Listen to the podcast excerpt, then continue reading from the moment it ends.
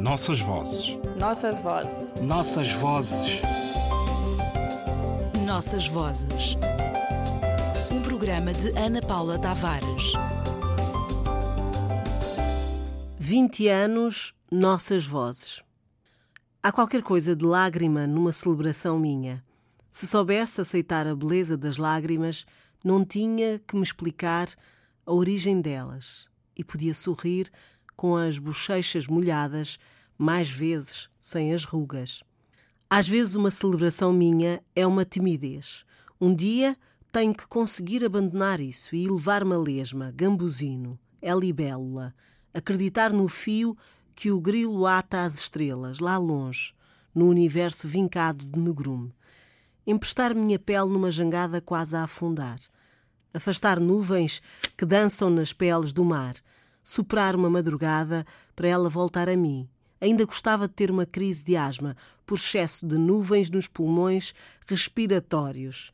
Sem ser só nas palavras vividas em poesia, para mim, o mote devia ser um voo dançado por um papagaio pipa. Eu quero ser a aragem desse voar. Onde aqui, materiais para a confecção de um espanador de tristezas.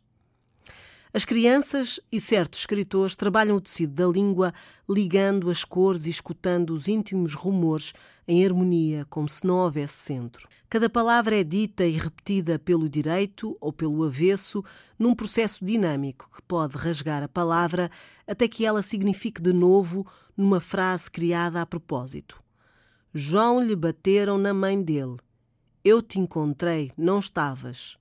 A desordem é tão delicada que a vida aparece como se fosse um jogo. Tão bem fica fora do lugar um se, um me. Lembram-se? Eu, me, mi, migo, pronomes pessoais. Tu, te, ti, tigo, segunda pessoa. Com o lhe, o caso complica-se. As crianças não conhecem a hierarquia e o poder da língua e por isso podem mover e retirá-la comodamente do lugar para descobrir palavras que de outra maneira poderiam não existir. Desconsigo de encontrar um exemplo.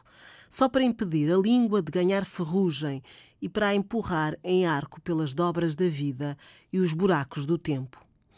A gramática propõe-nos uma estrutura. Disposição e ordem dos elementos essenciais que compõem um corpo concreto ou abstrato. A gramática tem um lugar certo para a linguagem, a língua, o discurso, o estilo.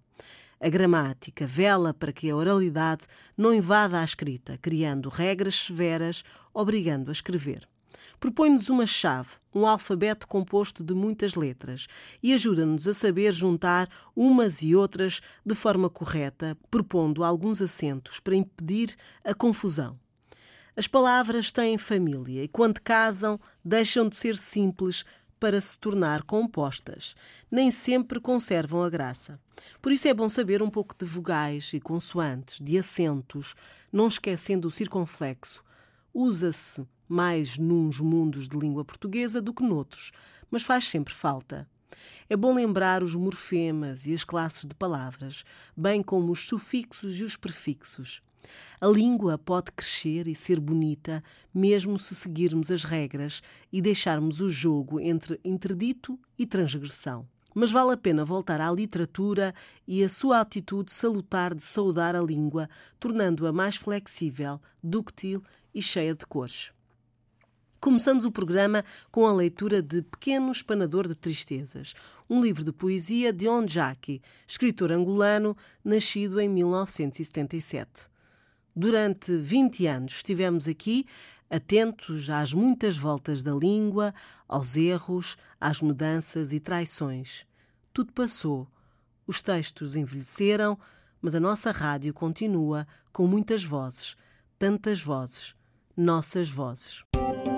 Nossas vozes. Nossas vozes. Nossas vozes. Nossas vozes. Um programa de Ana Paula Tavares.